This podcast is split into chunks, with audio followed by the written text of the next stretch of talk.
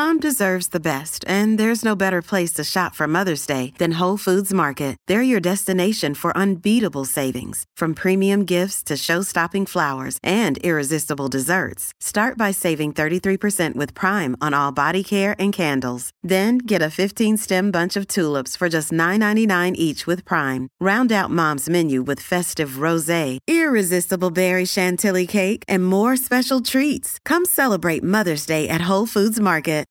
This episode is brought to you by Shopify.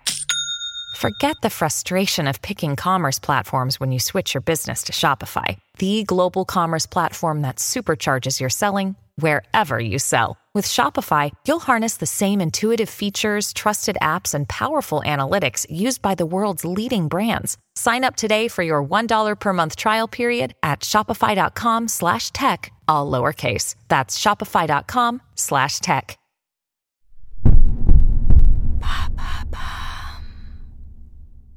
Qu'est-ce que la stunt food qui enflamme les réseaux sociaux? Merci d'avoir posé la question.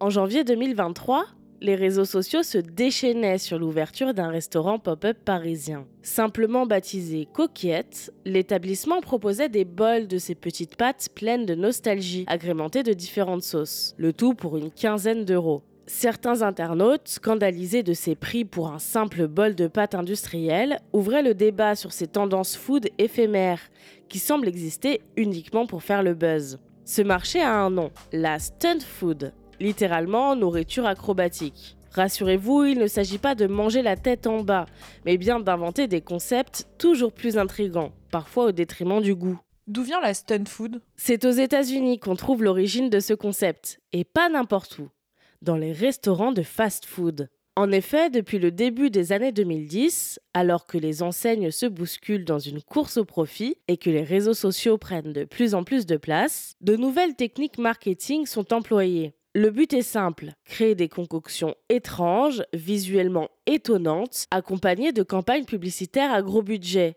et surtout une disponibilité limitée. Par exemple, le fameux Double Down de KFC, sorti pour la première fois en 2010 aux États-Unis. Ce sandwich, où le pain est remplacé par deux filets de poulet pané, a d'abord été annoncé sur les réseaux sociaux un 1er avril comme une blague, avant de réellement faire son apparition dans les restaurants quelques jours plus tard. C'est un succès. Il a été commandé plus de 10 millions de fois en moins de 3 mois et restera à la carte 4 ans au lieu du mois prévu à la base. En France, le sandwich s'est vendu 1 million de fois et est resté disponible 2 mois en 2014. Depuis, de nombreuses enseignes ont suivi. La croûte de pizza fourrée à la saucisse chez Pizza Hut ou le Unicorn Frappuccino chez Starbucks.